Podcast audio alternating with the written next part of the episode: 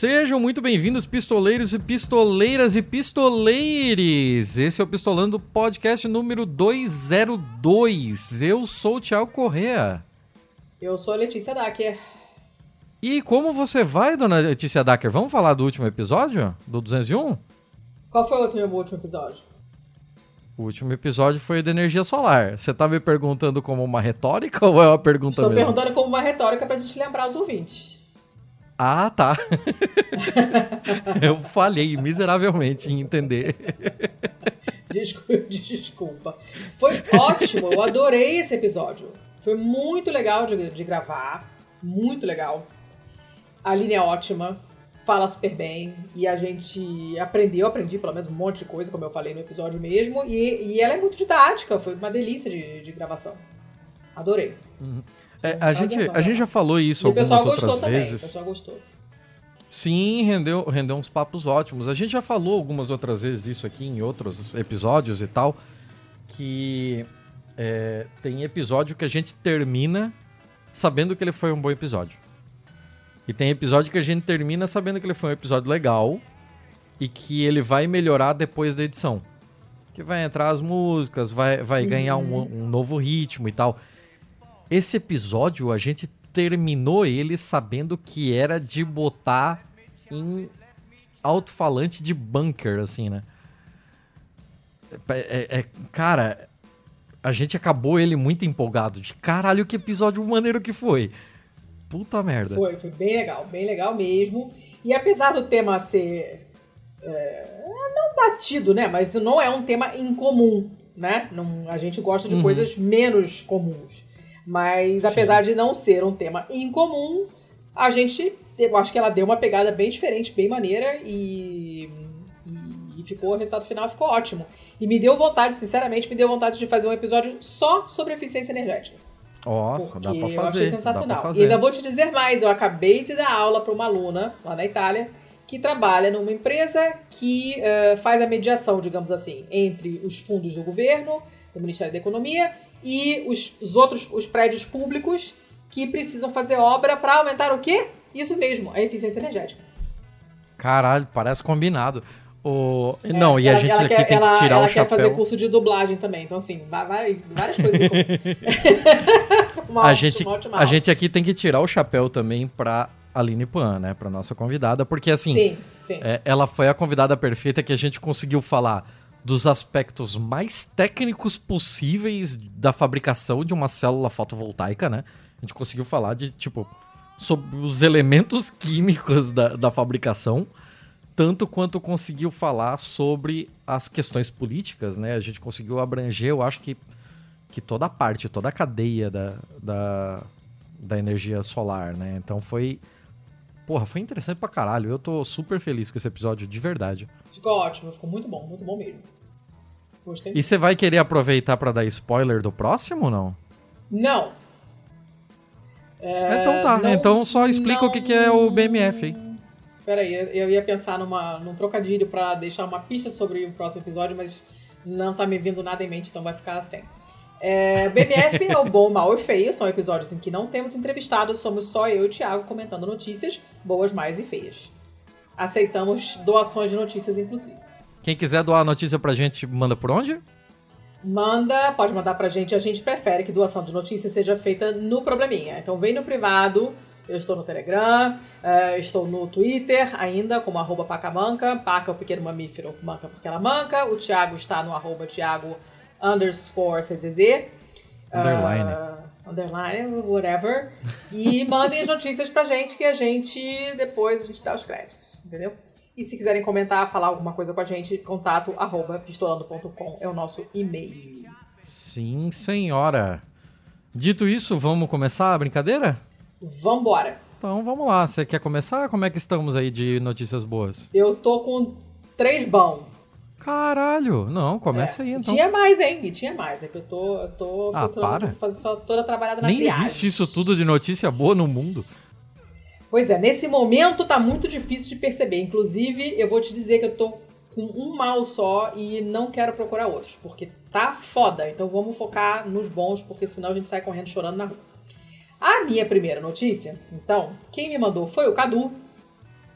É, do SciTech Daily, mas eu já tinha visto em outras fontes também. Minha mãe acho que tinha mandado, inclusive. Que é sobre. Uh, é agora do começo de outubro. E fala sobre um novo sistema de dessalinização desenvolvido pelo MIT para produzir água potável, água doce, né? Que é mais barata do que a água da torneira. Como é que é? Você chegou a ver essa notícia em algum lugar? Não, não, não, não vi não. Então, os, os engenheiros do MIT desenvolveram um dispositivo movido a energia solar que uh, facilita, evita né, o problema, um problema comum de outros é, é, desalinizadores, que é o entupimento por causa do sal. O sal acumula, né, se acumula hum. e acaba entupindo várias partes da, dos dispositivos. Mas eles conseguiram desenvolver um dispositivo, a energia solar, que evita esse problema. O objetivo é transformar a água do mar em água potável com o dispositivo completamente passivo, inspirado pelos oceanos mesmo, e que usa energia solar. O artigo escrito descrevendo esse negócio saiu agora no, no em 27 de setembro e uh, é, é, super interessante porque o, o dispositivo permite que a água circule de uma maneira muito parecida com, a, com o modo em que a circulação acontece no oceano naturalmente. Isso, essa circulação mais natural, combinada com o calor do sol, acaba evaporando a água e deixa o sal para trás, que é, obviamente, dessalinização. E aí esse vapor da água que volta, é, que fica, né, que resulta dessa evaporação, pode ser condensado e depois guardado como água pura e potável. E o sal que restou da dessalinização continua a circular pelo dispositivo, em vez de se acumular e acabar entupindo tudo. Ele continua rodando. Esse sistema novo tem uma, uma produção maior de água e tem uma, uma taxa de eliminação de sal mais alta também do que todos os outros conceitos de dessalinização passiva com luz solar que estão sendo testados atualmente. O que já é interessante a gente saber que tem um monte sendo testado. Mas esse é o melhor Sim. de todos.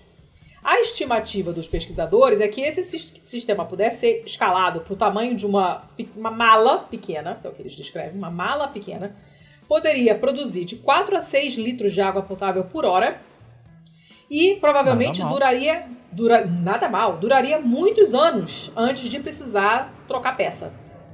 Nessa escala e com essa performance, com esse desempenho, uh, a produção de água potável desse sistema acaba sendo mais barata do que a da água da torneira. E essa é a uhum. primeira vez que isso acontece, é a primeira vez que se consegue usar a luz solar para desalinizar e produzir água potável mais barata do que a água da torneira.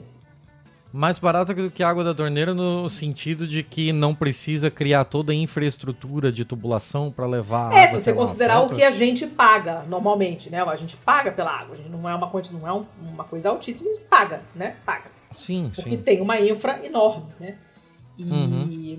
o que eles imaginam é, eles querem fazer um dispositivo numa escala é, que consiga produzir dessa forma passiva água potável suficiente para as necessidades diárias de uma família pequena. Isso seria ótimo para comunidades costeiras que estão desligadas do sistema, que não têm acesso ao sistema, né? O que eles chamam de off-grid, né? Vocês já devem ter visto programas de televisão de pessoal maluco nos Estados Unidos que mora off-grid, isolado de tudo, uhum. né? E a gente falou disso no, no, episódio passado também, né? A pessoa que produz a sua própria luz solar porque não está conectada ao sistema. Nesse caso seria a mesma coisa. Você mora lá, puta que pariu, não tem ligação com o sistema de, de, de, de água, esgoto e tudo mais, você conseguiria água potável através desse sisteminha. Se você tiver água do mar, né, disponível.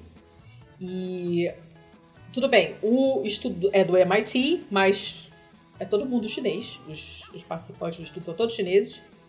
Um, e esse design é uma melhora de um design anterior da mesma equipe, que era um conceito parecido, com muitas camadas, cada camada se chama estágio, cada estágio tem um evaporador, tem um condensador que usa o calor do sol para separar passivamente o sal da água, né, que é o mais simples possível.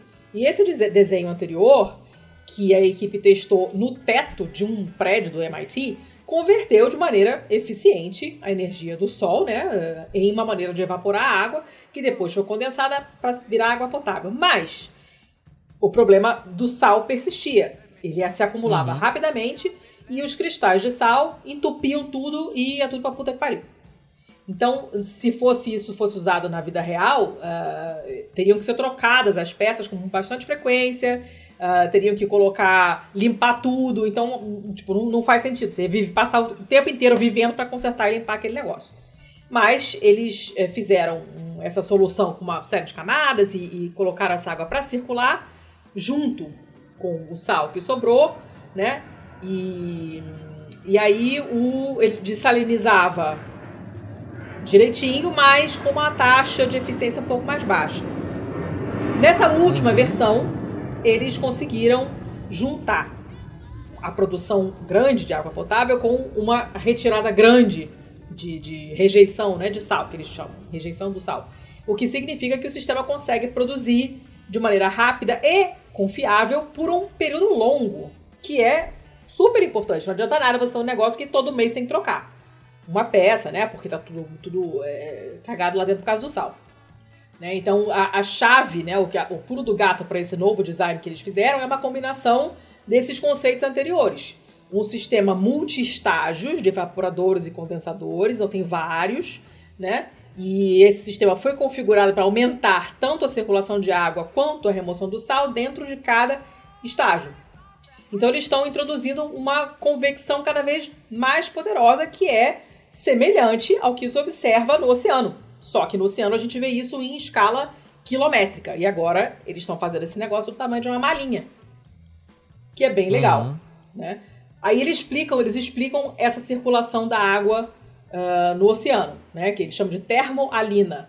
Não sei como é que é em português. A gente chama tá, tá como thermohaline, não sei como é que é em português. Quando a água do mar é exposta ao ar, né, a luz do sol evapora a água essa água que sai da superfície deixa o sal lá, né, no mar. E quanto maior for a concentração do sal, mais denso é o líquido. E essa água mais pesada acaba descendo, certo? Então, uhum. é, o que você tem é uma circulação mesmo. A água que está mais na superfície, ela é mais leve, menos densa, porque o sal, o sal, é, a parte, a água mais salgada com o sal que ficou já desceu. E o que o, o, o, dispositivo faz é imitar essa circulação natural, só que numa escala muito menor. Que é bem legal. Uhum. No final das contas, o negócio parece uma caixa que tem um material escuro em cima para absorver o calor do sol. A parte dentro dessa caixa é, ela é separada em uma parte superior e uma parte inferior. Aí a água passa pela metade de cima e a parte superior dessa parte de cima tem uma camada de evaporador que usa esse calor do sol para evaporar a água. O vapor da água vai é mandado para a parte inferior da caixa, onde uma camada condensar. de condensação, exatamente, acaba é, é né, resfria esse vapor para transformar ele em água potável. E uhum. essa caixa ela fica num, numa uma determinada inclina, inclinação dentro de um, um recipiente maior e isso fica ligado a um tubo na parte de cima da caixa e enfim, e essa, e essa caixa fica boiando, digamos, na água salgada. Nessa configuração. Deixa eu te perguntar uma coisa, fala, Letícia. Fala. A, a água que passa por esse processo todo, ela é. Beleza, a gente sabe que ela é potável. Mas ela teoricamente não é aquela tal água destilada? Não, não é a mesma coisa? Eu acho que não necessariamente. Só se você tiver um, um mega sistema de filtração. Não sei. Não sei. Não sei te dizer. Porque em, em medicina se usa bastante, né? Dessa água destilada. Eu sei que tem algumas é, plantas mais assim. enjoadas que precisam de água tem. destilada. Não, não tenho plantas que precisam de água destilada. Se a planta, tua planta precisa de água destilada, você tá precisando estar com a planta errada. Compra uma de boia. É, mas assim. Não sei, não sei, não sei responder essa pergunta. Mas uh, o que eles acham é que se eles conseguirem colocar cada um desses estágios, né, escalado para um metro quadrado, esse um metro quadrado produziria até 5 litros de água potável por hora. Que é bastante coisa, né? Como a gente, como a gente viu no, começo, e tem uma, uma, uma vida útil muito longa. O sistema é totalmente passivo, não precisa de nenhuma eletricidade para funcionar. Então, provavelmente, é, seria mais barato do que o custo de produzir água potável nos Estados Unidos, que, obviamente, o estudo americano está usando o, os custos nos Estados Unidos, né? Uhum. É, e isso é muito legal. Muito legal. Sim. Eu achei fantástico. Fantástico. Muito Inclusive bom. para lugares que, de repente, não é água do mar, mas é água muito salgada. Tem lagos salgados, essas coisas existem, né? É, Uhum. A pessoa cava um buraco para abrir um poço e a água é salgada, isso acontece. Então, nesse caso, você teria é, você teria essa, essa opção. Eu achei super legal. Muito da Super hora, legal. muito da hora. Eu fiquei curioso com esse negócio da água destilada, não entendo por que, que uma coisa é uma coisa, outra coisa é outra coisa. Eu não sei, eu tá não aí. sei. de- Eu acho que uma coisa não é uma coisa outra coisa é outra coisa. Eu acho que é provável. Ah, aqui, ó. O nome do, o nome do artigo é, fala de destilar água, destilação de água. Mas eu acho que, no final das contas, não faz muita diferença, porque a água é destilada se, se você mantiver ela sempre destilada. A partir do momento em que ela entra em contato com outras coisas e absorve nutrientes e sais minerais do ambiente, não sei o que, ela não é mais destilada. Então tá. Acho. Então tá. Posso, é bastante alta a probabilidade de eu estar falando merda porque eu não sei. Mas. Ah, eu super acredito em enfim, você. não sei, Sendo potável, tá valendo. Tá valendo. Achei bem bacana. E essa foi a primeira. Muito bom, muito bom. Posso ir daqui então? Vai. Ok, eu vou com uma notícia do Guardian de 7 de julho de 2023. E, cara, olha que sensacional isso aqui. O estudo revela que as bibliotecas inglesas geram pelo menos 3,4 bilhões de euros em valor anual. Oh! Bom saber, mas explique. Isso aqui é legal pra caralho, porque normalmente se pensa numa biblioteca mais como ou um, um passivo, né?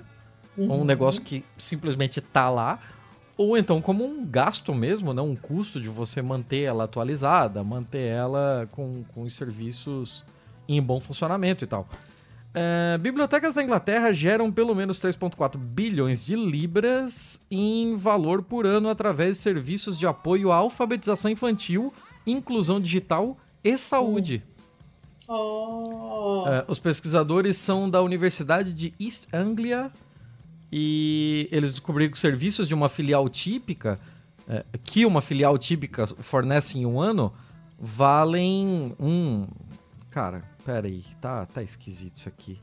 É, é a minha tradução que tá meio cagada aqui, né? Porque Hum. ele tá colocando um, um meter, tipo, seria um metro? Não, não pode ser um metro, caralho e que o valor das bibliotecas poderia equivaler a seis vezes o custo de funcionamento. Hum. Seis vezes o custo. Qual é o investimento que te dá esse retorno? Nenhum. Fantástico. O relatório foi publicado na sexta-feira e deve ser um game changer sobre como as bibliotecas são vistas pelos tomadores de decisão locais e nacionais. Disse aqui a executiva-chefe da Libraries Connected, eh, que é uma instituição de caridade que encomendou esse relatório. A evidência é clara: investir em bibliotecas traz enormes retornos, retornos para as comunidades locais e erário público. É, juntamente com a análise financeira, os pesquisadores também realizaram visitas às bibliotecas no leste da Inglaterra e entrevistas com usuários de bibliotecas e bibliotecários. Eles descobriram que as bibliotecas oferecem, é, abre aspas aqui, provisão holística Uh. E são- entre aspas, incrivelmente flexíveis e responsivas às necessidades da comunidade. É, diz aqui o John, o John Gordon, que liderou o projeto de pesquisa. É, os serviços é, destacados no relatório é, incluem sessões de drop-in para refugiados ucranianos e programas para ajudar na recuperação da alfabetização pós-Covid. Olha que sensacional. Ah, Então, tipo, aquele atraso de alfabetização que as crianças tiveram pela falta da convivência está sendo reposto Sim. pelas bibliotecas. fantástico. A, a pesquisa ressalta o valor na infraestrutura das bibliotecas públicas para ajudar a enfrentar alguns desafios que a sociedade está enfrentando no momento. É, que é o. Disse aqui o Jill Terrell, presidente do grupo de trabalho para bibliotecas conectadas do Oriente Médio. Como parte do projeto, a equipe desenvolveu uma ferramenta interativa para estimar o valor monetário das atividades da biblioteca e que a equipe da biblioteca poderá usar para fornecer serviços o mais efetivamente possível. Uhum. Esse modelo atribui um valor financeiro para o serviço da biblioteca, com base em taxa comercial e tal, nas economias criadas para os contribuintes e no impacto monetário projetado nos usuários da biblioteca. Por exemplo, é, os programas de alfabetização foram avaliados em 279 euros por participante. Ah. Então, tipo, a, se o, o, usuário da biblioteca vai ter uma calculadorazinha dele lá, que ele informa quais são os serviços da biblioteca que ele utilizou, e o, o, o appzinho vai mostrar para ele quanto ele economizou por usar os serviços da biblioteca. Mostra, dá esse feedback do retorno social da biblioteca. Que coisa ah, interessante, muito... hein? Isso aqui é muito legal, muito legal. Muitos muito, serviços de biblioteca identificados na avaliação como apoio a pessoas que têm condições crônicas de saúde, abro aspas, reduzem o uso do NHS, né, do SUS deles, sim, sim. e dos serviços de assistência social. Então, o uso das bibliotecas, inclusive, está avaliando, está eh, aliviando a carga de trabalho em cima de assistente social, em cima de é, trabalhadores da saúde, em cima de uma série de outros de outros lugares que também seriam serviços públicos que poderiam estar sobrecarregados, né? Uhum. Isso aqui é simplesmente incrível. Assim, os participantes do estudo descobriram que é, desafia falar por que as bibliotecas são importantes de, ma de maneira clara, porque de muitas maneiras as bibliotecas estão fazendo quase tudo. A pesquisa descobriu uma média de duas pessoas por hora visitando um único ramo da biblioteca para aliviar o isolamento social. Gente, isso foi isso é avaliado. É, tipo, é, é de fato um meio de convivência e de assistência social das mais diferentes formas, né? Seja por uhum. convívio, seja por uma ação de educação, seja por uma ação de saúde, seja por uma ação de assistência social, seja por simplesmente você ir lá para tomar um café, fazer network. Sim, sim. Qualquer, qualquer dessas coisas, assim. É, a, a matéria é um pouquinho mais longa, mas eu acho que eu já falei o grosso dela aqui. E é simplesmente sensacional, né? Tipo, essas bibliotecas têm brinquedoteca. Então, tipo, você pode. Se, se a sua região não tem uma creche disponível, você combina com alguém do seu bairro, com alguém da sua família, que vai levar essa criança para a brinquedoteca. E a brinquedoteca vai, em parte, fazer o serviço de uma creche. Claro que sem o educador, sem o pedagogo, né? Mas vai ter um familiar ali que vai estar tá interagindo com essa criança, mas também vai estar tá fazendo esse serviço. É, é claro. assim, é, são inúmeras coisas que vão estar tá sendo feitas pelas bibliotecas públicas e que até antes desse estudo não se tinha em números, né, qual era exatamente o ganho. Uhum. Pô, fantástico, cara. Que foda. A, a última coisa aqui, só porque é uma paradinha interessante de falar, é que a primeira biblioteca pública fundada na Inglaterra foi em Norwich em 1608. Ah, meu Deus. Caralho. então, aí ela foi administrada pela Assembleia Municipal de Norwich, serviu como alojamento noturno para o clero que viajava para pregar na catedral da cidade. Aí outros seguiram é, o, o exemplo de Norwich, né? e criaram bibliotecas semelhantes em Ipswich 1612 e Bristol 1613, apoiados por filantropos. Filantropos. Ah, que coisa legal, cara. Fantástico isso. Adorei essa notícia. Muito maneiro, né? Muito maneiro. Muito, muito boa. Muito boa mesmo. Amei. Bibliotecários fazendo tudo, como sempre. É, tá? tá bom. Eu vou pra minha segunda notícia boa que na verdade é uma notícia hum. de janeiro, mas eu ouvi falar dela recentemente no podcast da. Esqueci o nome dela. Ai, meu Deus do céu, tô esquecendo tudo. Cadê o nome da mulher? Peraí. Diz o nome do podcast. Eu não, o nome dela, o nome do podcast é o nome da mulher. Cadê? Oxi. Ah, esqueci o nome da mulher. Ah, tá, whatever. É um, é um podcast, é uma mulher lá, mas uma. uma Abre o app aí, vê Já abri, não achei, não importa. Depois eu acho o link e boto na, no show notes. e ela tava mencionando isso porque foi o aniversário do Jimmy Carter. E, né, o Carter, ex-presidente dos Estados Unidos, e ele tem uma fundação, Carter Center, uh, que tem como uma das, dos seus objetivos erradicar. Carter Center é muito nome de onde você vai fazer a troca de óleo. É, exatamente, é o Carter. Inclusive, um beijo pro Bob, que tem gato, uma gata, um gato ou gata, não, não me lembro mais, chamado Carter. É, e essa doença, que é, a gente chama de, de dracunculíase, que é o um nome horrível, mas é porque dracúnculos é o nome desse verme, é o verme da Guiné, né, no, nome, no nome popular. E eu não sei se vocês já viram em algum documentário, Globo Repórter, alguma coisa assim, um verme que as pessoas, quando, quando ele sai, pra, sai da, da, da superfície do corpo, a pessoa enrola num, num, num graveto e vai puxando. Né, enrolando e, e, puxando, enrolando e tirando esse bicho. Parece um barbante, uma coisa horrorosa. E Deus é uma doença, é uma doença horrível, horrível. É um nematóide, é um verme, um verme, tranquilíssimo verme, né? E essa doença está prestes a se tornar a segunda a ser erradicada. A primeira, obviamente, foi a varíola. Nós passamos de 27 hum. casos em 2020 para 6 casos até esse ano. Esse ano. Não, é sim, 6, se não me engano. Tipo, é, no mundo? Na, olha só, é no uh, 2021 foram, foram 15 casos, 2022 foram 13 e esse ano, se não me engano, até agora só teve 6, acho. Carai. É. O que acontece é o seguinte: essa é uma doença, como todas as doenças tropicais, ela sempre foi negligenciada, né? Porque enquanto for preto pobre se fudendo, foda-se. É por isso que malária não tem um tratamento, uma vacina eficaz até hoje, né? Sabendo que morre uma caralhada de gente por malária, por tuberculose, um monte de doença negligenciada. E a gente sabe que é negligenciada porque são doenças típicas de países pobres. Nesse caso, é uma doença muito dolorosa, que debilita a pessoa pra caramba, a pessoa fica imprestável e. Uh, é, causada por esse, por esse verme, né? Esse verme da Guiné. Em inglês é Guinea, Guinea worm, que é verme da Guiné mesmo, a tradução é literal.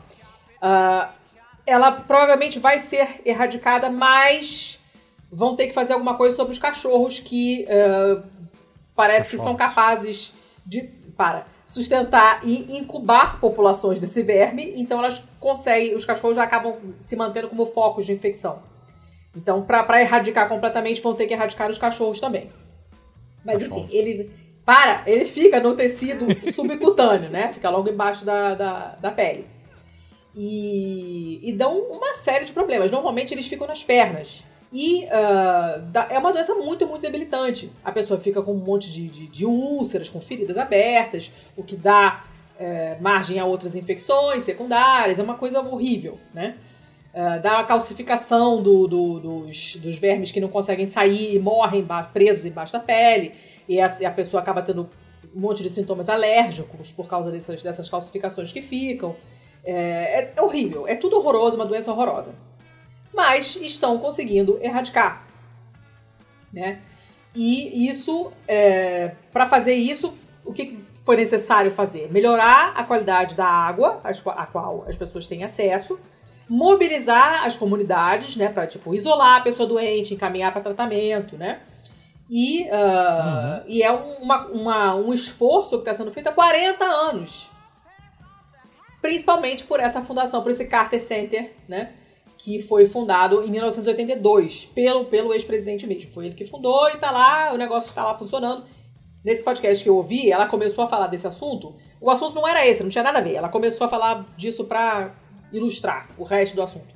E ela estava falando de uma entrevista que ele deu, em que perguntaram para ele, o aniversário dele de sei lá quantos, 150 anos, aí perguntaram para ele o que, que ele queria, né, de aniversário, que eu, eu não, não tenho aniversário, o que, que ele gostaria de fazer antes de morrer. Ele falou que eu gostaria de, de, de ver antes de morrer seria ver essa doença totalmente erradicada. E parece que vai chegar lá. Parece que vai chegar lá. Quem tá na. Um, quando, quando o Carter Center começou essa iniciativa desse programa global de erradicação da doença em 86, você tinha 3 milhões e meio de casos todo ano. Caralho. Em 21 anos, em 21 países na África e na Ásia. No Paquistão, na Índia e no Uganda, não tem mais, já foi erradicada. Ano passado, a República Democrática do Congo também já erradicou. Os países endêmicos ainda, né, que, que, que, que sobraram são o Chad, no ano passado, os seis casos que foram é, registrados no ano passado estavam, estavam lá. No o sul, Sudão do Sul, que teve cinco casos. A Etiópia, teve um caso. Angola, Mali e Sudão não tiveram caso nenhum por enquanto, mas tem uma série de parâmetros para você declarar que ele foi erradicada, né? Uh, uhum. A República Centro-Africana, que não é um país endêmico, teve um caso que está sendo investigado. E aí você tem que, né? Se o caso é de lá, a pessoa pegou lá, não pegou, fazem esses estudos genéticos, inclusive, para saber de onde veio o bicho e tal. Mas, é, para declarar a doença erradicada, os casos têm que ser eliminados nos animais também. E nesse caso também estão conseguindo melhorar. As, porque as infecções em animais caíram bastante, né? É, de acordo com o Carter Center. E é foda porque não se sabe como parar a doença depois que a pessoa entra em contato com esse verme. Não tem, não tem nada que se pode fazer. Normalmente a pessoa bebe água contaminada. E a pessoa sente essa dor horrorosa por causa dessa bolha que se forma na pele. E, e, esse, e esses vermes que podem medir até um metro saem pela sua pele. Então é extremamente doloroso. A pessoa fica debilitada por Como semanas. Como é que é o tratamento dessa porra? Meses. Uh, não sei. Não sei. Vamos ver aqui, vamos googlar. Que o artigo acabou, não fala mais disso. Uh, pelo que eu saiba, não tem o que fazer. Você tem que, você tem que simplesmente remover o verme inteiro. Por isso que tem esse lance de você, depois que ele começa a sair, você enrola ele num pauzinho pra ir girando o pauzinho e, e puxando o bicho pra fora. Um metro de verme na tua perna, já pensou? Cacete. É. E essa, essa bolha que fica, né, é, é uma é extremamente dolorosa, ela queima. Então o que se dá é, é, é um, um, um ibuprofeno pra pessoa sentir menos dor e tem que tirar o verme. E depois limpar a ferida, fazer a manutenção da ferida que fica para não infeccionar, não piorar, tal. Não tem nenhuma droga específica, nem para tratar, nem para prevenir essa, essa, esse, essa desgraça desse bicho. Uh, então, que, por que, que, o trabalho teve que ser feito com as comunidades também, né? Porque você tem que isolar a pessoa. Ó, oh, descobriu, fulano tá com verme, não sei o quê. Isola essa pessoa. Ela não pode passar nem perto de nenhuma fonte de água que venha a ser usada para beber depois. Aí você tem que limpar a ferida, Caramba. né? Aí você coloca ela de molho na água, obviamente água que não tenha nada a ver com água potável, pro, pro verme achar que tá legal para sair. Porque é, é nessa hora que a fêmea larga os ovos dela lá, as larvas, né? E depois que ela já largou as larvas na água, fica mais fácil remover o verme inteiro. Então, o legal é você esperar a fêmea soltar a larva na água, que ela fica mais fininha e mais é, digamos, mais grog, cansada, e aí você consegue tirar ela mais facilmente, né? Eles pegam esse rolinho, de um pauzinho, um rolinho de gás, que eles falam, para poder manter a tensão e não quebrar o verme, né? Que se você arrebentar, metade do bicho fica lá dentro, não é o que você quer. Né? E, e aí você vai puxando. Essa extração pode levar vários dias ou semanas, porque o verme pode chegar até um mês. E ele, obviamente, não quer sair, porque ele não é besta. Então, para você conseguir tirar ele inteiro sem quebrar, tem que ter paciência. Você imagina um mês para tirar a porra do verme da perna. É mole? Nossa. Nossa. É, então é isso aí. Então você vai repetindo isso todo dia até tirar o Ai, que agonia. É, a foto não é Chega legal. Chega dessa notícia. É, a notícia boa é que está para ser erradicada. Olha que coisa fantástica. Porra, Daqui a pouco não bem, vai caralho. ter mais essa desgraça. Próximo, aí vamos ver qual vai ser a tá próxima. Tá é, é interessante, eu gosto de doença infecciosa parasitária, mas. É, enfim, a notícia é ótima. Considere que a pessoa, quando tá doente, ela não, não faz nada. Ela não consegue arrumar a comida, ela não consegue tomar conta das pessoas da sua família, ela não consegue tomar conta da sua casa, ela não presta para nada. Né? Então é um. É, não é só pelo sofrimento individual da pessoa. Enquanto a pessoa está doente, ela não contribui com a sociedade. Né? E isso se aplica não só a nós, não estou falando só do modelo capitalista, tem que produzir. Não, mas se você pensar num, numa comunidade de caçadores e coletores, essa pessoa é a pessoa que vai ficar para trás. Que a leoa vai comer, uhum. porque o cara não consegue andar, ele não. Sabe? Então, tipo, além do fato de ser incrivelmente dolorosa, né? Então vamos acabar com essa merda. E é isso aí. Estamos no caminho certo. Uhum. Vai!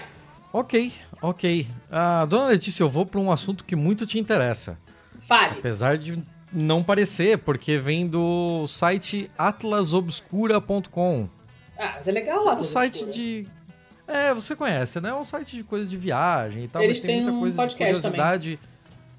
É, curiosidade com relação aos lugares e tal, né? Uhum. Então, como você bem conhece, talvez até já tenha visto isso e tal. Eu tô trazendo aqui uma notícia de 15 de setembro de 2023, falando sobre o seu amigo, o J.R.R. Tolkien. Ah! Hum. Então, qual é a pira do negócio aqui? Aparentemente, é, voltou, sempre volta, né? Desde que eu me entendo por gente que eu, que eu conheço Tolkien, sempre vem aquela história de ah, onde caralhos ficava a Terra-média, né? Porque ele tem que ter se baseado em alguma coisa para criar aquele mapa, não é possível. E aí, como ele era um inglês e tal, todo mundo sempre pensou em alguma coisa relacionada à Inglaterra e tal. Mas aparentemente aqui, depois de um bom tempo fazendo as suas análises, um tolkienologista Sim, iraniano. Ó, iraniano, que maneiro. ele diz que aparentemente ele descobriu onde fica Mordor. Uh! Por- Bangu! E bate e bate muito, bate muito assim a, a topografia dos lugares. Aparentemente, Mordor é no Paquistão. Olha só. E ah, vamos lá. É, onde, estava, onde estava a Terra-média? Com base em algumas dicas do próprio Tolkien, nós sempre é, tomamos para nós né, o conhecimento, assume, é, que é, suas histórias de O Hobbit e O Senhor dos Anéis eram centradas na Europa, mas há tanto tempo de- é, que a forma das costas e da terra era diferente, né? Essa era a explicação que o pessoal dizia. Não, é Europa, mas o relevo mudou. Mas talvez isso seja muito fácil e muito eurocêntrico em uma suposição. É, como tantas outras coisas do dia de hoje, o reino da fantasia de Tolkien também esteja em uma extrema necessidade de decolonização mental. E aqui está uma excelente ocasião. Um Tolkienólogo iraniano encontrou indícios intrigantes de que o escritor baseou algumas das topografias da Terra-média em montanhas, rios e ilhas localizadas dentro e perto da- da região do atual Paquistão. É, como mencionado num artigo anterior, há muito repostado e tal, é, por ocasião da, da morte do Ian Holm, né? É, Tolkien admitiu que o condado é baseado na Inglaterra rural. Então, Ah. tipo, a- aquele, aquele relevo, os estilos de casa e tal, né? Aham. E não em qualquer outro lugar do mundo. E que a ação da história ocorre no noroeste da Terra-média. É, equivalente em latitude. E aí ele dizia no- nas entrevistas dele que era equivalente em latitude às costas da Europa e às costas do Mediterrâneo. Mas esse equivalente em latitude, você pode pegar aquela faixa de latitude e girar o globo. Sim. E foi exatamente isso que o cara fez, e girando o globo Oh. aqui, extrapolando a localização do condado e tendo essa, essa dica da, da latitude. O professor de Geofísica e Geologia Peter Bird combinava com a geografia da Terra-média com a da Europa. É, só que, no entanto, ver a Terra-média como um mero palimpesto Hum. para a Europa, cara, palimpesto, essa palavra é nova pra mim. Palimpsesto, caralho, que É engraçado. Que isso, em, em italiano, palincesto é a programação da televisão. Palimpsesto designa É. um pergaminho ou papiro cujo texto foi eliminado para permitir a reutilização. Caralho, velho. Eu não sei como é que isso virou o que virou no italiano, mas enfim. A primeira vez que eu ouvi italiano, ah, porque palincesto. eu, Que? Que essa merda tem a ver com televisão? Ah, não, é o. é a programação, a grade da televisão. Tá, tá bom, né? Cada um traduz com- meio que como, como quiser. Meio que foda-se, o mundo vai acabar mesmo, foda-se. ah, Então, aí outra coisa que o Tolkien dizia nas- na- sobre a forma do seu mundo é que ele foi concebido dramaticamente, talvez em geologicamente ou paleontologicamente. hum, Ele, ele construiu as coisas para criar o drama, né? Da, de conforme vai passando cada determinado relevo, isso casar direito com a história que ele queria contar. É, em outras palavras, certas partes da Terra-média podem muito bem ter sido inspiradas por outros lugares além de europeus. É revelador que foi preciso um, um conhecedor não europeu da topografia de Tolkien para encontrar os exemplos. E aí o artigo original saiu no arda.ir, logicamente uhum. iraniano, né? Uhum. A página da Sociedade Tolkien Persa, que é essa arda.ir.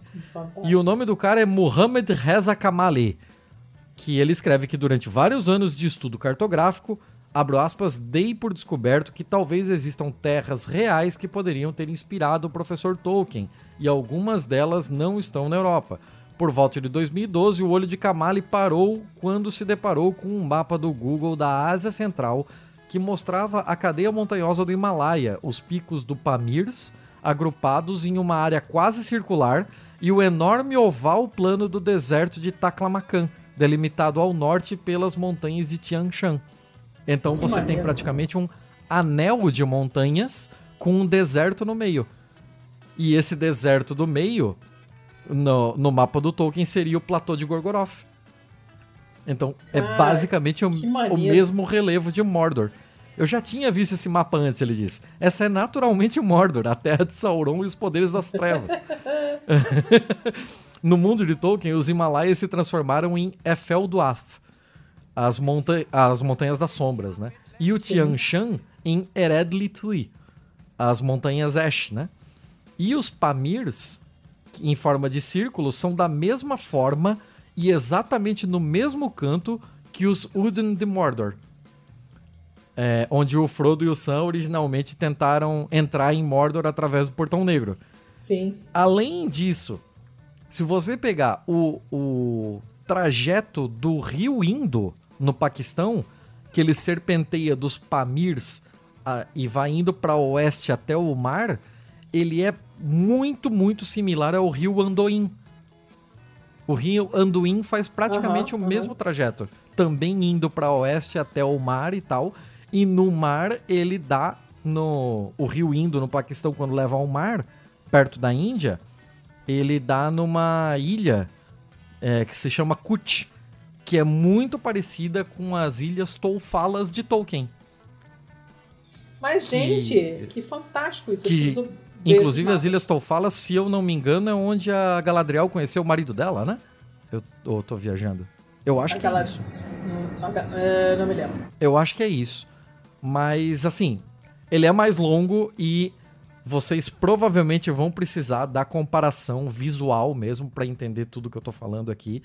Então, recomendo muito dar uma olhada nesse artigo. Ele é muito, muito legal e muito interessante. E eu quero muito que isso seja verdade agora. Pô, o, o, Tolkien não, não tá aí olha, mais para confirmar, meu, mas meu, no meu coração já é verdade. Exatamente, no meu coração é verdade. Caraca, cara, que maneiro. Amei. Quero, vai ser a capa do episódio? Óbvio. De alguma forma darei jeito de colocar isso na capa do episódio, não é mesmo? Tá! Boa, boa. Gostei, gostei. Fiquei intrigada. É, saudade do meu mapa da, de Tolkien que tá lá na Itália, não está aqui comigo. É, vou pra minha próxima então. Vamos lá. É, é uma notícia do Viva Bem UOL. E é do dia 28 de setembro agora. E tem uma belíssima aranha armadeira, logo de cara. E eu achei ótimo que o nome dela é Banana Spider. Eita Banana porra. Spider em inglês. Porque eu não sei. É, e. Eu sempre ouvi nome, essa história. Eu reportagem... sempre ouvi essa história, Letícia. Porque, assim, é, que história da banana?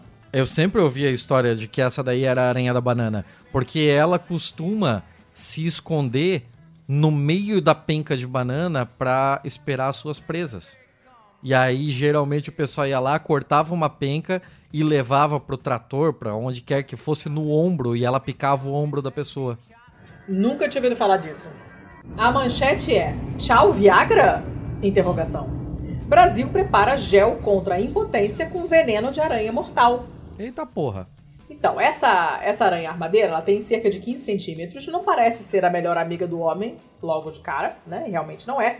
Ela é descrita como a aranha mais perigosa do mundo, mas a gente sabe que essas classificações são controversas, então tá, vou fingir que não, não, não falei. Uh, e há mais de 30 anos, um pesquisador, professor Carlos Ribeiro Diniz, criou um grupo de estudos para separar os componentes do veneno da, da aranha armadeira, porque ele viu que os pacientes que chegavam na clínica depois de uma picada por essa aranha apresentavam priapismo, que é uma ereção dolorosa e prolongada. Não invejem quem tem priapismo, porque não é legal. E as pessoas, os caras, os homens, chegavam com esse com priapismo lá, então ele falou: tem alguma coisa nesse veneno que causa ereção. Vamos tentar isolar essa molécula. Essa essa aranha, ela é encontrada meio que na América do Sul toda, em Minas Gerais em particular, ela é encontrada tanto em áreas rurais quanto nas áreas urbanas, ou seja, é um, é um bicho perigoso mesmo. No laboratório da FUNED em Belo Horizonte, que é a Fundação Ezequiel Dias, eles estudaram as propriedades dessa molécula que causa o priapismo, né? E eles conseguiram criar uma molécula equivalente que é mais simples e, obviamente, bem menos tóxicas, né? E a patente dessa molécula nova foi adquirida pela empresa farmacêutica Biozeus, que pretende comercializar um gel feito com essa molécula para corrigir problemas de ereção. Eu caguei solenemente para problemas de ereção. Eu gostaria muito que existisse um veneno de aranha que funcionasse, pudesse dar alguma. É, um start para um anticoncepcional masculino, que é o que realmente interessa, não é mesmo? Só que um lado realmente positivo dessa notícia é que muitos homens deixam de fazer é, a cirurgia radical da próstata, que é a prostatectomia, é, por causa do, da disfunção erétil que resulta dessa cirurgia muitas vezes. Então essa molécula acaba sendo boa, né? No caso do combate ao câncer de próstata. Se o medo do cara é ficar impotente e ele resolve a impotência com um gel, talvez ele aceite melhor o tratamento do câncer de próstata. E aí isso acaba sendo realmente positivo. Então eu achei legal. Que curioso esse gel. Bem curioso, Nossa, é. é. Achei, achei bacana. Provavelmente é um uso em gel também é menos problemático do que um comprimido. Não sei, não necessariamente, mas é provável. E então achei, achei bacana. E não deixa de ser pesquisa interessante. Vai que acham alguma coisa muito mais útil do que um remédio para ereção com esse veneno, né? Uhum. Sei lá, vai que tem alguma molécula que resolve algum, algum problema mais útil do que esse. Então achei bacana. E era essa. Esse era, esse era o meu último bom. Justo, justo. Eu, eu não tenho muito o que comentar porque eu perdi boa parte aqui dos nossos problemas de conexão. Mas eu. Você ouve depois acredito episódio. Que é um negócio interessante. Sim, senhora. Sim, senhora. É, tá pronta pra ficar triste? Tô. Eu começo então? Eu só tenho um mal. Eu tô tentando É por isso mesmo que eu começo. Eu tenho. Eu, É, eu tenho mais mouse porque, né? É, é o que chega pra mim. Mas vamos lá. Eu vou começar com uma aqui de 23 de agosto de 2023. Essa notícia é do Now Toronto, que é um site sul-africano. Não, mentira, é canadense, óbvio. Ah, cara, olha. É foda, é foda, é foda. Prisioneiros querem estender o tempo sob custódia Ih, porque devido à crise habitacional do Canadá. É, diz um advogado de defesa. tinha visto essa. É, chuchu. É absurdo, é absurdo isso. Isso é assim, ó. É o nível que chegou. Eu já trouxe aqui algumas duas ou três notícias com relação à crise da a crise habitacional do Canadá, né? Da- principalmente dessa região aqui de Toronto, Vancouver e tal. E você tem Uhum. a experiência aí de estar passando exatamente pela mesma coisa em Lisboa, né? Por Meu isso que eu Deus, sim. resolvi trazer coisas assim. Uma advogada de defesa no Canadá está soando alarme sobre o desastre que é o nosso mercado imobiliário. Ela acredita ter ficado tão ruim que os presos que ela representa pediram para prolongar a estadia na prisão. Melanie Belgalka, uma advogada de defesa criminal em Vancouver, foi às redes sociais para expor o quão ruim as coisas estão ficando em todo o país. Segundo ela, pelo menos três de seus clientes preferem ficar presos do que lidar com a bagunça do mercado de aluguel quando saírem. Abre aspas, não é um fenômeno novo. Tem sido o caso há anos que algumas pessoas que são sem teto encontram um alívio de suas circunstâncias na prisão. Eu o encontrei pela primeira vez quando era um estudante de direito, uma estudante de direito, enquanto Stephen Harper era primeiro-ministro, disse Belcalca ao Now Toronto em um comunicado por e-mail na quarta-feira. Ela disse que a crise imobiliária extrema, o medo das drogas perigosas nas ruas, que agora tem a porra do fentanil, né? Uhum, sim, e a falta geral de recursos é, é por isso que as pessoas querem ficar atrás das grades um pouco mais. Novas aspas. Eu acho que a crise habitacional é um grande problema que todos os níveis de governo precisam fazer mais para resolver. É particularmente aguda em áreas rurais e remotas do país, onde os municípios locais têm menos recursos. Meu tweet não estava ten é, realmente tentando fazer uma declaração política, apenas expressando a minha tristeza e frustração com as circunstâncias difíceis e muitas vezes negligenciadas das pessoas que eu ajudo, que eu represento, né? O líder do Partido Conservador afastou-se disso e disse que é, o mercado imobiliário de Trudeau é literalmente pior do que a prisão para muitos. É... Uh, outros concord concordaram com os sentimentos de Belgalca, compartilhando as suas próprias preocupações. Aí é, um dos usuários aqui do, do Twitter mandou bem-vindo ao Canadá, onde a prisão é a opção menos desumanizadora. É absurdo isso, cara. Que é bom, né? absurdo. Capitalismo tardio, comentar. cada vez melhor, cada vez melhor. Caralho, né? Ah. É, gente, a coisa, tá- Ah, a coisa é tá foda, feia. É foda. A coisa tá feia. Hoje, lendo as notícias todas de, de, de, de guerra e tal, né? Tava pensando assim, poxa, se pelo menos serviço para baixar os aluguéis aqui na Europa, né? Porque tá difícil. Pra você ver a que ponto chegamos. Não tá nada bom. Mas enfim, vamos lá. Vamos hoje, hoje tá meio corrido, gente, que eu tenho hora pra sair daqui. É, o meu mal, que é o único, porque me recuso a botar outro, quem me passou foi o Elvis. Nós agora fomos reduzidos a somente um Elvis. Somos mono Elvis agora. Já tem um tempinho, somos mono Elvis.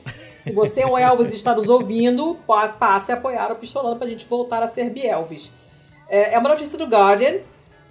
Essa eu não tinha visto, então foi realmente ele que me passou. Do dia 11 de setembro. E fala... É uma coisa maravilhosa. Olha que ótimo. Colônias de, mor- de formigas vermelhas de fogo foram encontradas na Itália e podem se espalhar pela Europa. Qual é essa formiga de fogo? aí? Essa formiga é uma é, formiga que não é, obviamente, da Europa, ela é nativa da, da América do Sul, do México. E, mas ela foi encontrada em perto de Siracusa, na Sicília, na Itália.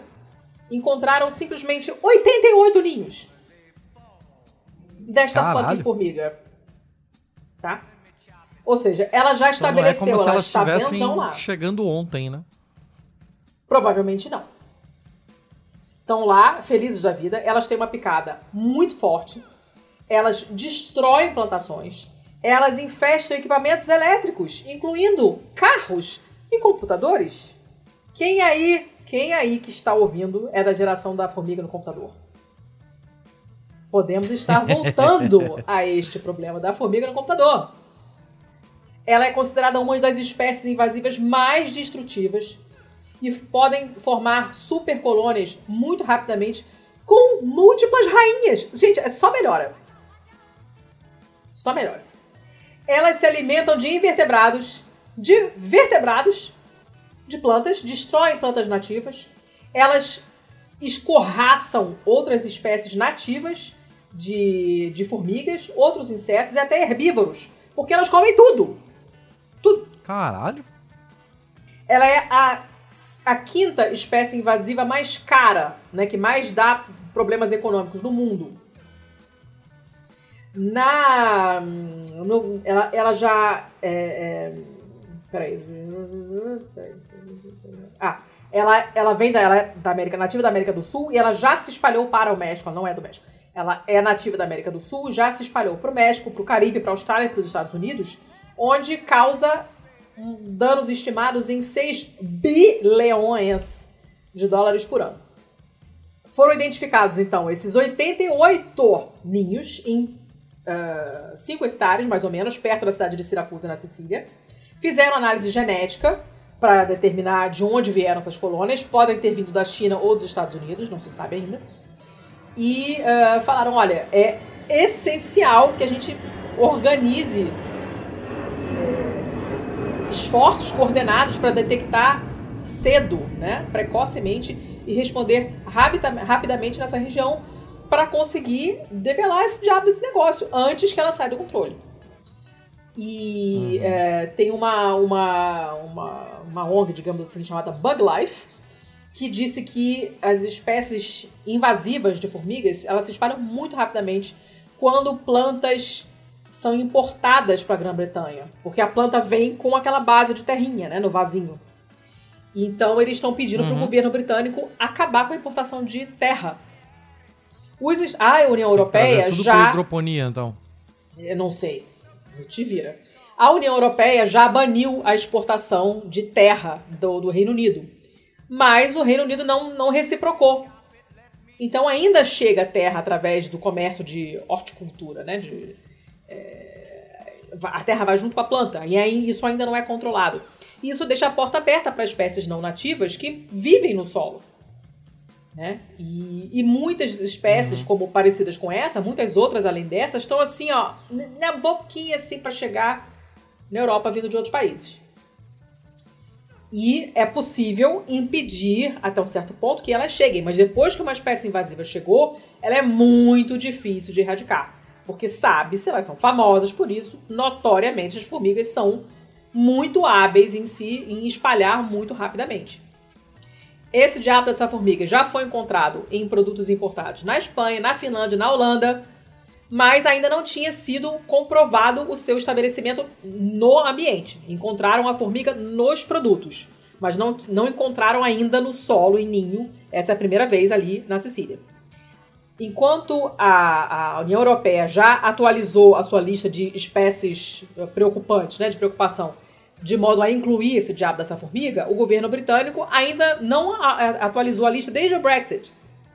Embora tenha um monte de especialistas falando, pelo amor de Deus, meu filho, atualiza, porque mudou muita coisa desde então. Tá todo mundo puto com a, a demora do governo em responder a, a, com, com medidas de biossegurança, né? mas por enquanto nada. A Austrália está gastando 205 milhões de esterlinas, de libras, para erradicar essa formiga. Mas até agora não está funcionando. A Nova Zelândia é o único país que conseguiu de fato erradicar essa formiga depois que ela apareceu no país em 2001. Mas é muito mais fácil, porque, né? Porque a Nova Zelândia tem 3 metros quadrados. Essa, essa formiga é uma espécie que gosta de calor, mas, fazendo as contas, os, os pesquisadores é, concluíram que ela conseguiria se estabelecer em mais ou menos 7% do território europeu. Uh, e no clima de hoje, metade das áreas urbanas da Europa seriam ótimas para essa formiga, incluindo Londres, Paris, Roma e uhum. Barcelona. E conforme o clima vai mudando e as temperaturas vão aumentando, o continente vai ficar cada vez mais adequado para essa espécie, o que vai facilitar o espalhamento dela pela Europa inteira. As cidades costeiras do Mediterrâneo, obviamente, que são quentinhas, gostosas, são mais adequadas para receber essa, essa formiga, né? E como são cidades portuárias também, facilita mais ainda o espalhamento. É, a pessoa que escreveu o estudo, né, o autor principal do estudo, o tal de Mattia Menchetti, disse que o público tem um papel importante na detecção dessa formiga, já que ela é frequentemente encontrada em áreas urbanas e adjacentes. Você consegue entender que ela é ela porque a picada dela dói pra caceta. E porque elas fazem montinhos, os, níveis, os ninhos delas têm montinhos, né? Claro que aí você tem que avisar as autoridades, uhum. porque vai precisar ir um especialista lá para confirmar. Mas se ela te picou, doeu pra caceta, e você olhou pro ninho e tem um montinho, chama, chama a polícia, porque provavelmente é ela. No caso dessas colônias que foram encontradas na Sicília, é, elas estão localizadas num parque natural no subúrbio de Siracusa, não está longe da cidade. Né? E olha só. Os pesquisadores acreditam que é, as rainhas que voam, na verdade elas planam, é, ajudadas pelo vento, chegaram lá através do porto de Siracusa, que fica na parte noroeste da cidade, então não é exatamente onde estão esses ninhos.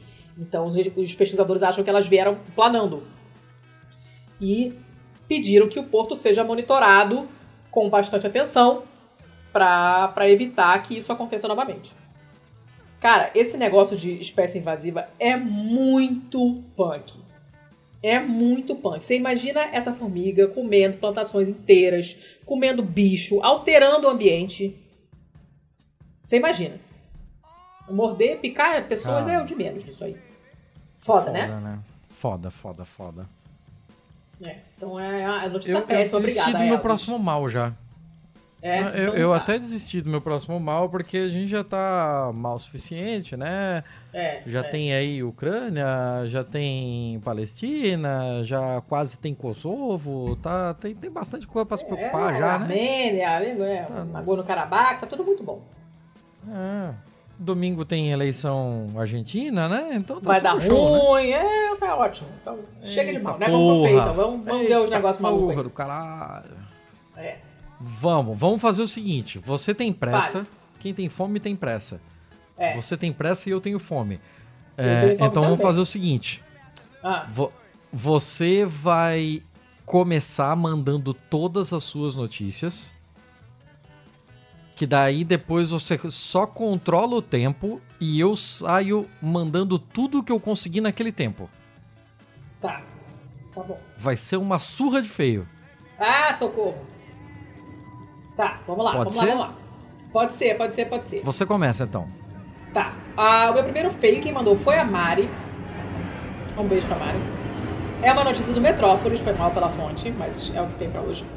E o título é esse. Nossa. Esse é um feio porque ele é diferentão, tá? Não é feio porque é bom e ruim, não. É porque ele é es- esquisito mesmo. Capacidade de enxergar cores é influenciada por cheiros. Olha que coisa Sério que tem esse nível de sinestesia?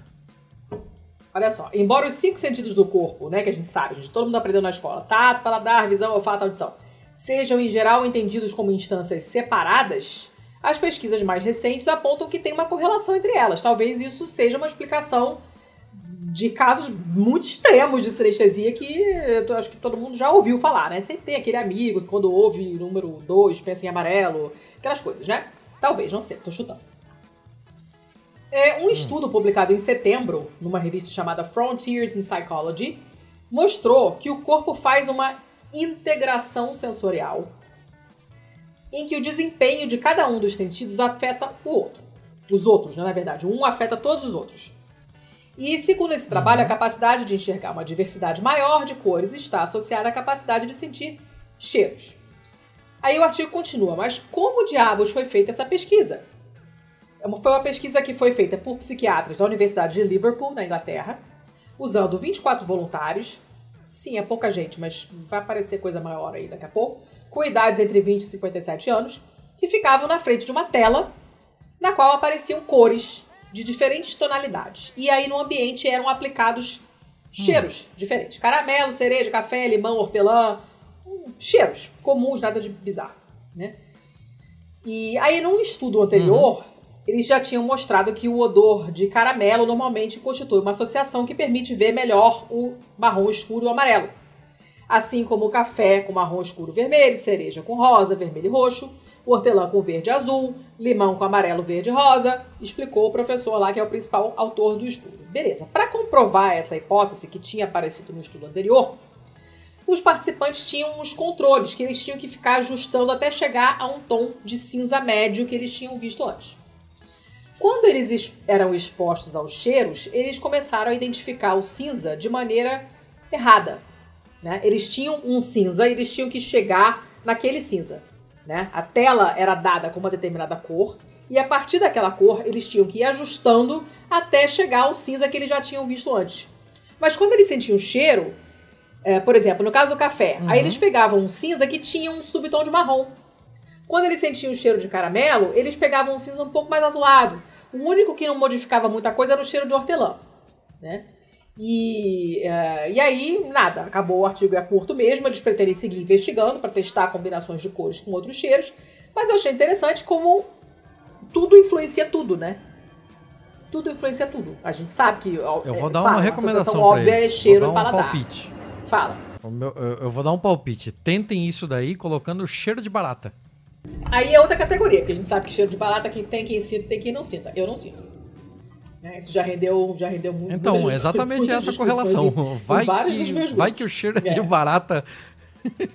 Vai que o cheiro de barata. Um beijo pro pessoal do escritório. Beijo para os ouvintes do escritório, os que sentem e os que não é, cheiro sentem. de barata existe. É um, Pra é mim um não fato. É, vou correr com o próximo então. Certo? Era isso combinado? Manda ver. Então vamos lá. Esse Sim, é um que saiu na telinha, na telinha, no dia 29 de setembro. Homem contrata sósia para prova de direção após reprovar 12 vezes. 12 vezes. É, esse cara, chamado Sérgio, é um imigrante de Gana que se mudou para a Europa com o objetivo de se tornar motorista. Ele quer dirigir. Ele precisava passar no exame teórico, porque ele já tinha carteira de motorista no seu país de origem, o Gana. Só que o exame teórico acabou sendo um desafio para ele, porque ele foi reprovado 12 vezes consecutivas, mas ele não desistiu, porque ele quer ser motorista. É, ele acha que. Ele acha não, né? Ele sabe que você ter carteira de motorista acaba abrindo portas para oportunidades de emprego mais vantajosas, ele quer dirigir e acabou. Aí o que, que ele fez? Procurou o Julian, que é um imigrante congolês que ele já tinha conhecido há um certo tempo, né? E falou: Julian, você parece comigo, vai lá e faz a prova no meu lugar. Só que, quando chegou na hora de mostrar os documentos, o examinador olhou: filhão, não é tão parecido assim, né? Descobriram a fraude e levaram os dois para a delegacia. Por enquanto, o Sérgio ainda não conseguiu pegar o diabo da carteira, mas ele está preso há um mês. Quer dizer, né? Ele tem uma. Ele enfrenta. Não, não está preso. Ele enfrenta uma condenação de um mês de prisão, embora a pena tenha sido suspensa porque é muito curta, falaram não vale nem a pena. Mas ele foi condenado, o Julian, o amigo sósia, foi condenado a 200 horas de serviços comunitários por ter participado nessa, nessa, nessa treta, né? E apesar dele não conseguir ter a carteira de motorista por enquanto, o Sérgio já conseguiu conseguiu garantir o emprego numa empresa de embalagens. Só que ele tem que comparecer periodicamente, né, perante o juiz, como parte das suas obrigações legais, né, por causa, por causa dessa situação. É, não tem nenhuma foto do Sérgio, não tem detalhes da identidade, obviamente, não precisa disso. A foto que tem na, na, na, na reportagem é uma foto do Detran, do, do Ceará, tem nada a ver com a história. Mas, enfim, é, achei engraçado o cara, contra, o cara contratar um sósia e achar que vai super vai funcionar. Quando eu fiz prova de motorista, o grupo que fez comigo não passou ninguém, só eu. Lá na Itália. E... Mas era prova prática, né? Na teórica, então, nem se fala, ficou todo mundo pelo caminho. Caralho. Era só essa notícia. É, mas já pensou, né? Você imagina a cara do examinador olhando, não, neném. tá pensando que aqui é otário? Né? Então tá. E vou com a última, tem mais uma, tem mais uma que foi o Anders, que mandou um beijo pro Anders. Uma notícia do UOL, é, de 25 de setembro. E é, é, lindíssima. Homem se depara com jacaré e descobre que ele devorou o corpo de mulher. Olha que beleza. O cara simplesmente deu, encontrou um jacaré, tava andando na rua, lá, voltando do trabalho, perto do Jardim Botânico da Flórida, na cidade de Largo, nos Estados Unidos. Tá, é, por que, que isso tá no feio? Porque é bizarra. Ela é ruim, mas ela é, é um ruim bizarro, então eu achei que podia estar no fim. É... Ou então mentalmente não estava preparado para ter mais um feio, mais um mal, não sei. Enfim, ele estava lá voltando para casa, se deparou com um jacaré, viu o jacaré e jogou uma pedra nele para ver se era um jacaré mesmo. Né? Se, não, se não for um jacaré, for um tronco, eu posso passar perto. Só que ele se mexeu. Ah, sim, e claro. quando se mexeu, eu vi que ele tinha um pedaço de torso humano na boca. Eu comecei a gritar e o jacaré afundou. Aí ligou para os bombeiros, os bombeiros foram lá, né? É, o jacaré tinha somente 4 metros de comprimento. 4. Conseguiram identificar a vítima.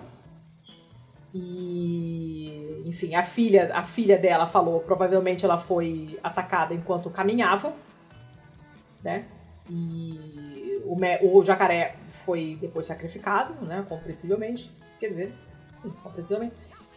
E ela tinha sido presa, a vítima tinha sido presa em julho porque ela invadiu um pântano. E foi condenada a pagar uma multa, inclusive salgadinha, 2.500 euros, aí, 500 dólares, por ter invadido esse, esse pântano que era uhum. do condado. Era propriedade do, do governo municipal, ela não podia entrar. Mas ela invadiu. Não sei o que ela foi fazer lá. E, e aí ela aparentemente fez a mesma coisa de novo, enfim, não, não, prudência claramente não era uma prioridade dela, não era uma pessoa muito cautelosa, ao que parece, e ela simplesmente foi atacada pelo, pelo crocodilo. Não se sabe ainda, ninguém nunca vai saber se ela provocou o crocodilo, se ela foi encher o saco, ninguém sabe, não tem como saber. E ainda não tem os exames para dizer exatamente qual foi a causa da morte. Não se sabe, não tem o relatório dos médicos legistas, então não se sabe exatamente o que aconteceu.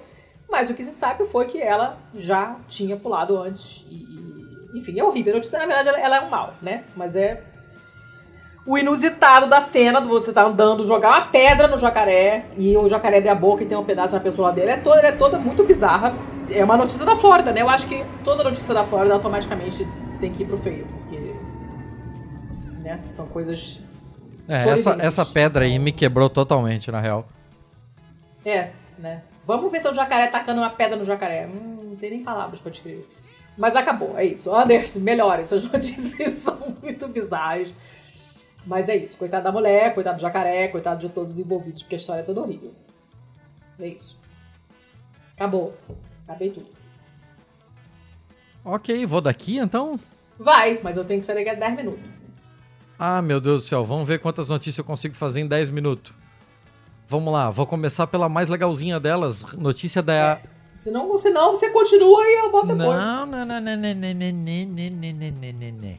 Vamos lá, vamos, vamos tacar pau tá. aqui. Notícia da ABC News, 6 de outubro de 2023. Prada, sim, a Prada, a grife, projetará os novos hum. trajes espaciais da próxima geração da NASA. Mas que sim, que ah, a ver. casa de moda italiana. Sim, a casa de moda italiana de luxo Prada anunciou que fará parceria com a Axiom Space para projetar e desenvolver os trajes espaciais lunares da próxima geração da NASA para a missão Artemis 3 de 2025. Em um comunicado conjunto, a casa de moda de luxo anunciou que seus engenheiros estão trabalhando ao lado da equipe da Space Systems da Axion para projetar e desenvolver o novo traje espacial Axion Extravehicular Mobility Unit, o AXEMO, o ethos constantemente com visão de futuro da Prada para a humanidade se ampliou ao seu desejo de aventura e admirou os novos horizontes, o espaço. Hum. Só faltou botar espaço, a fronteira final. Mas basicamente é isso. Os trajes espaciais da próxima geração foram descritos como um marco revolucionário e significativo na exploração, abrindo uma nova fronteira para marcas de moda de luxo. Vai entender? Coach Aaron Preston e Balenciaga colaboraram recentemente com a NASA em coleções espaciais. E agora a Prada está pronta para abrir novos caminhos, ultrapassando só a parte de design e indo para a questão, inclusive, funcional do negócio.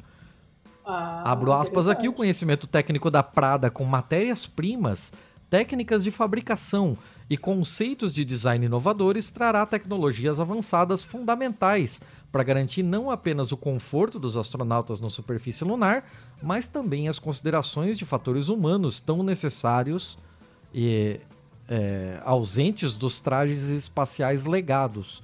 Os uhum. trajes espaciais da próxima geração estão sendo projetados para proteger os membros do desafio único do espaço e do ambiente lunar, além de fornecer mais flexibilidade e mais proteção para suportar o ambiente hostil.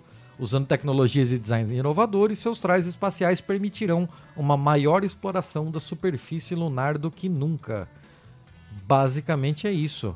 Uh, vamos lá. Interessante, né? É, é, assim, Eu achei é algo que você não vê vindo, né? Não, de maneira alguma. Fiquei super é, curiosa. É maneiro, é maneiro. Podia até estar tá no bom. Uhum, podia até estar é. tá no bom. Então vamos é. deixar as coisas um pouquinho mais feias agora. Uh, Stephen King, o Estevão Reis, o, o amiguinho das literaturas, tudo aí, é, foi ameaçado de divórcio pela sua mulher.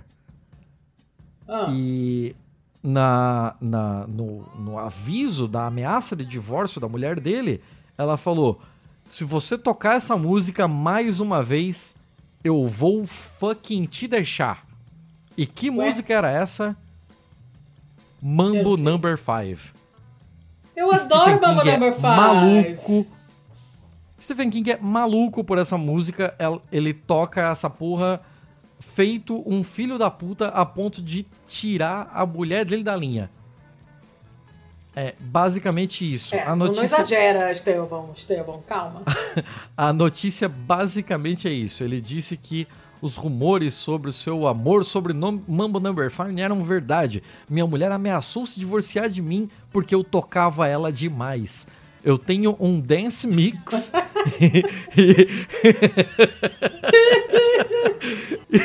essa, esse parágrafo é simplesmente maravilhoso, né? Porque ele começa com: Eu tinha um dance mix.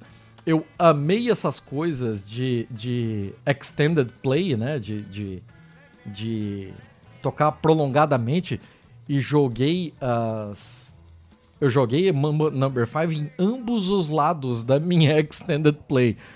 E um deles foi apenas o instrumental total é, o outro era o cantado. Eu joguei, eu toquei essa coisa até que a minha esposa apenas dissesse: toque mais uma vez e eu te deixo agora. Isso é fantástico. É, basicamente é isso, é só esquisitinha. É só uma curiosidade Amém. do nosso amigo Estevão Reis. Amém. Uh, vamos lá, a próxima. BBC News, 7 de setembro de 2023. É... Vamos lá. É, assassinato em massa ritual na capela São Leonard era apenas uma aula de yoga. Uma que? aula de yoga foi com uma aula de yoga foi confundida com uma cena de assassinato em massa ritual depois que membros do assim? público olharam assim? pela janela e viram várias pessoas deitadas ah, no chão não acredito. e acionaram a polícia. Não acredito. Chegaram na hora da, da postura do cadáver e acharam que eram cadáveres. Não acredito. Basicamente. Deixa o Shavasana em paz. Basicamente é isso mesmo. Assim, é, cinco carros da polícia desceram é, para a Capela São Leonards, em Lincolnshire, na noite de quarta-feira.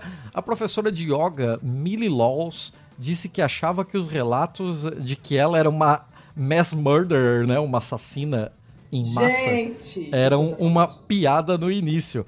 A polícia de Lincolnshire é, confirmou que todos estavam seguros e bem e a chamada foi feita com boas intenções. Não era um trote, assim. Foi realmente alguém que passou por lá, viu um monte de gente deitado e caralho. a professora de 22 anos disse que estava ensinando sete alunos no Seascape Café, que fica dentro do prédio, quando viu dois, é, duas pessoas que estavam passeando com os cães olhando de perto pela janela de vidro durante o Shavasana, ou na fase de relaxamento da classe. Shavasana, Shavasana, de Shavashana, sei lá. É, é, eles estão deitados com cobertores sobre eles. Seus olhos estão fechados, está muito escuro lá dentro. Eu só tinha velas e pequenas luzes de chá acenderam toda a sala. Meu Deus. É, e eu estava apenas andando por aí tocando meu tambor. É, eu tinha um bom. É, cara, como é que eu. É, sei lá, eu tinha um bom top bufante com grandes mangas de sino, disse ela. Um casal com alguns cães veio até a janela e estava acontecendo aquilo. Eles saíram muito rapidamente. Eu não pensei em nada disso. Eu não sabia de nada até que depois que saímos, que essas pessoas telefonaram dizendo que havia um assassinato em massa. Eles estavam usando um roupão e estavam andando sobre todas essas pessoas, parecia algum tipo de ritual. então, tipo, confundiram a roupa dela como se ela estivesse andando pelos cadáveres fazendo algum tipo de ritual. Cara, é. Sensacional, né? Fantástico. Sensacional. Uh, vamos lá, tem o tempo ainda, dona Letícia? Tem para mais uma. Só mais uma? Só ah, mais meu uma. Deus, tem que, que sair, é reunião de trabalho. Eu, eu, vou, vou mandar duas, porque são duas bem rápidas. Tá. Uh, um casal recebeu um embolso de 1.400 dólares depois de sentar ao lado de um cachorro peidão em um voo de 13 horas. Ah, eu vi! é muito Cara, bom. imagina um voo de 13 horas de Paris até Singapura. Ah, muito bom. Muito bom. Depois de meses enviando e-mail para Singapore Airlines, o casal de Nova Zelândia recebeu cerca de 1.410 dólares que planejam doar para uma organização que, é, que, que, que, cuide de pessoas com deficiência visual e cães guia. A ah, Singapore Airlines bom. não respondeu ao pedido de comentário sobre o reembolso.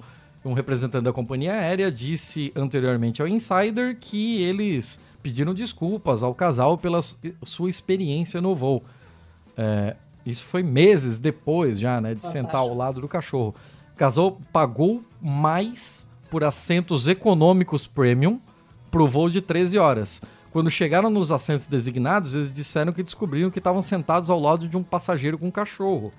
Que Jill, que é uma das pessoas do casal aqui, né, acreditava ser um animal de apoio emocional, né? Sim. De acordo com Jill, o cão estava peidando e babando por tudo. Eu disse ao meu marido: você precisa resolver isso. Não podemos ter um cachorro sentado ao nosso lado é, peidando todo esse período de tempo.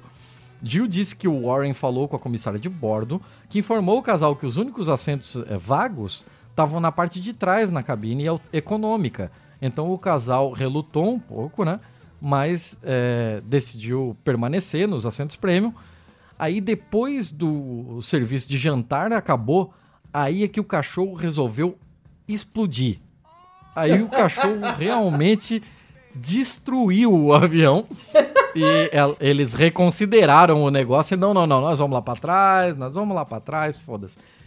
É, ofereceu os dois assentos econômicos, estava reservado para comissários de bordo. A comissária de bordo também disse ao casal que eles poderiam preencher um relatório de incidente, o que eles fizeram, e por isso a companhia está reembolsando os dois agora. Mas, cara, é uma raça eu, eu não consigo nem imaginar. Não é? Que raça que é? É um, bug, né? Um negócio assim? Cara, é um. É, ele parece um, um bulldog, talvez um bulldog inglês, mas ele com certeza é misturado, porque ele é preto com as manchinhas caramelo do tipo Hot Wagner, sabe? O, ah. o típico vira-lata Hot Wagner. Mas não necessariamente, tem, então... tem cachorro de raça que é assim também, mano. Não sei, para mim ele tem cara de, de mestiço, de um bulldog, de algum desses bulldogs que existem. Cadê o link que você não botou Alguma lá? outra coisa. Ah, meu Deus do céu. Deixa eu te passar aqui a porra da imagem do bicho. Tanto faz. Quero cara, ver. Não, eu quero bicho. ver a cara no. É aqui, ó. É da raça Canis flatus. Sei lá, porra. ah, tá aí. É, mas é para que você fale. Vai lá, é, tadinho. O bicho não respira, não, não, não, come direito, não digere direito, vai peidar até morrer. Ô, oh, rapaz! Então tá. tá. É, vou fazer a última bem rápida, porque vai. essa daí teve comentário seu aí, não vale. Ah, é, tá. Esse casal tem. New York Post. New York Post, 28 de agosto de 2023, Ben Coast. Esse casal tentou conceber por anos é, e nunca deu certo. Uh, a questão é que eles estavam fazendo sexo do jeito errado. Um casal chinês que tentava por quatro anos conceber uh, foi a, a, um foi a um médico para entender se tinha alguma coisa errada com eles, porque eles simplesmente não conseguiam ter filhos. Quatro anos de casamento e nem o marido nem a esposa sabiam como ficar grávidos. Oh, eles têm 24 e 26 anos. Esse casal é jovem, o homem 26, a mulher 24. Eles eram totalmente saudáveis e, apesar de serem casados por quatro anos, não conseguiam, não conseguiam conceber. É, a família deles estava é, passando por muito estresse por conta disso. Eles achavam que talvez um deles fosse estéreo, alguma coisa ah, nesse sentido. A obstetra realizou algumas, algumas aferições, né? E qual foi a surpresa da obstetra ao descobrir que a sua paciente era virgem? Ah, um clássico. É, é o bode do sexo anal. Quatro... O bode do sexo anal. É, exatamente, eram é, quatro anos é um tentando engravidar por sexo anal. E, e eles colocaram aqui como desboudoir backfire. tá que pariu. Mas. Isso é um é... clássico, cara. Isso aí isso não é. deveria nem ser notícia mais, não. É, a obstetra tava falando aqui, a, a obstetra Liu é, falou que isso não é incomum das pessoas por falta de é, entendimento mesmo sobre o conhecimento sexual. E para remediar o, o, problema, né, ela deu alguma literatura sexual para os dois, é, deu é, handbooks de educação sexual, né, e também alguns guidelines para para como eles puder. é, com- Cara, eu não sei traduzir isso aqui. How to correctly slay it in the sack. Como assim slay it in the sack? Slate? Como slate? Slay it. Eu sei lá. Não sei o que é isso, né? Nunca ouvi isso, Eu, não. eu não sei, isso aqui é uma, é uma gíria que eu completamente desconheço. Mas eu adoro a primeira frase do negócio, que é a wild misconception. Então, então provavelmente é alguma piadinha assim que eu não consegui pegar. Pun intended. Mas Rapaz! é isso então, é isso. É, é tudo que deu pra fazer. É, tá bom, tá bom, tá bom. Isso aí. Bom, eu infelizmente tenho que zarpar, porque tem uma reunião de trabalho agora. Então vou lá na casa da Eu mulher. também. E ah, fica até semana. Teoricamente, semana que vem tem gravation. Sim, senhora. Teoricamente tem gravation. Inclusive, esqueci de comentar com confirmar com Até ele, mas- segunda ordem. Até segunda ordem e é isso aí. Isso aí. Então é, isso. até o Vocês sabem os links, beijo. vocês sabem as paradas todas. A gente tá atrasado, então por hoje é só isso. Beijo e até semana que vem. Por hoje é só e até o próximo episódio. Não vou dizer semana que vem porque não sabemos, mas beijo, até o próximo episódio.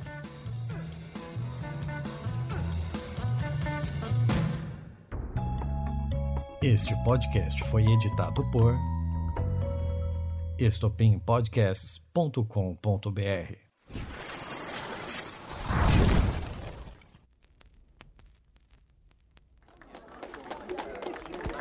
Ladies and gentlemen, this is Mumble number five.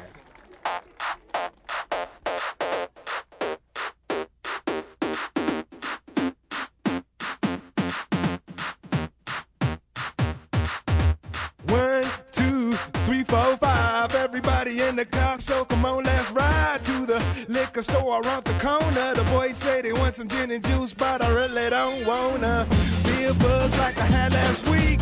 I must stay deep, cause talk is cheap. I like Angela, Pamela, Sandra, and Rita. And as I continue, you know they're getting sweeter. So what can I do? I really bag you, my lord. To me, flirting is just like a sport. Anything fly, it's all good. Let me jump in, please sing in the trumpet. A little bit of Monica in my life. A little bit of Erica by my side. A little bit of Rita's all I need. See. A little bit of Sandra in the sun. A little bit of Mary all night long. A little bit of Jessica, here I am. A little bit of you makes me your man.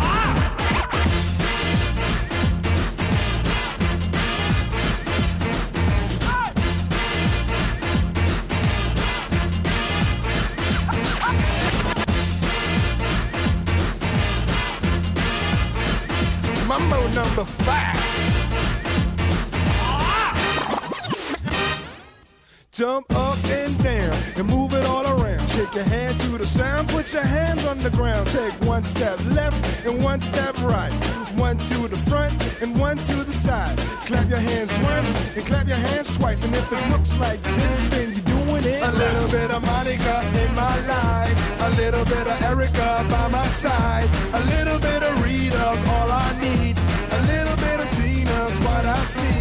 Little bit of Sandra in the sun. A little bit of Mary all night long. A little bit of Jessica, here I am.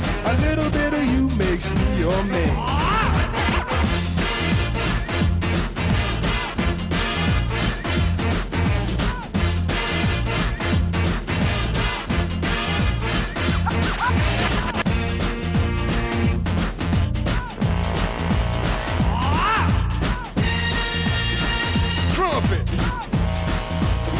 Trumpet.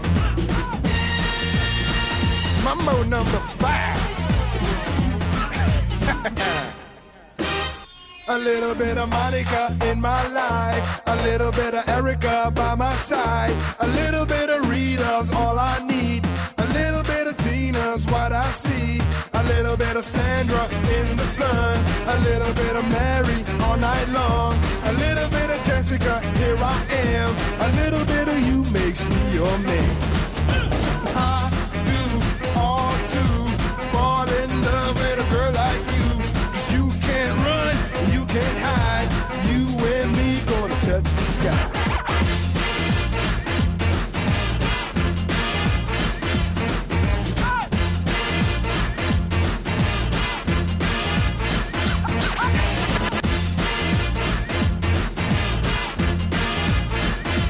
Mambo number five.